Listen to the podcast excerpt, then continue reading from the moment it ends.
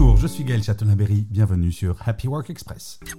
L'édition 2023 de l'étude annuelle State of the Global Workplace réalisée par Gallup a révélé des résultats inquiétants.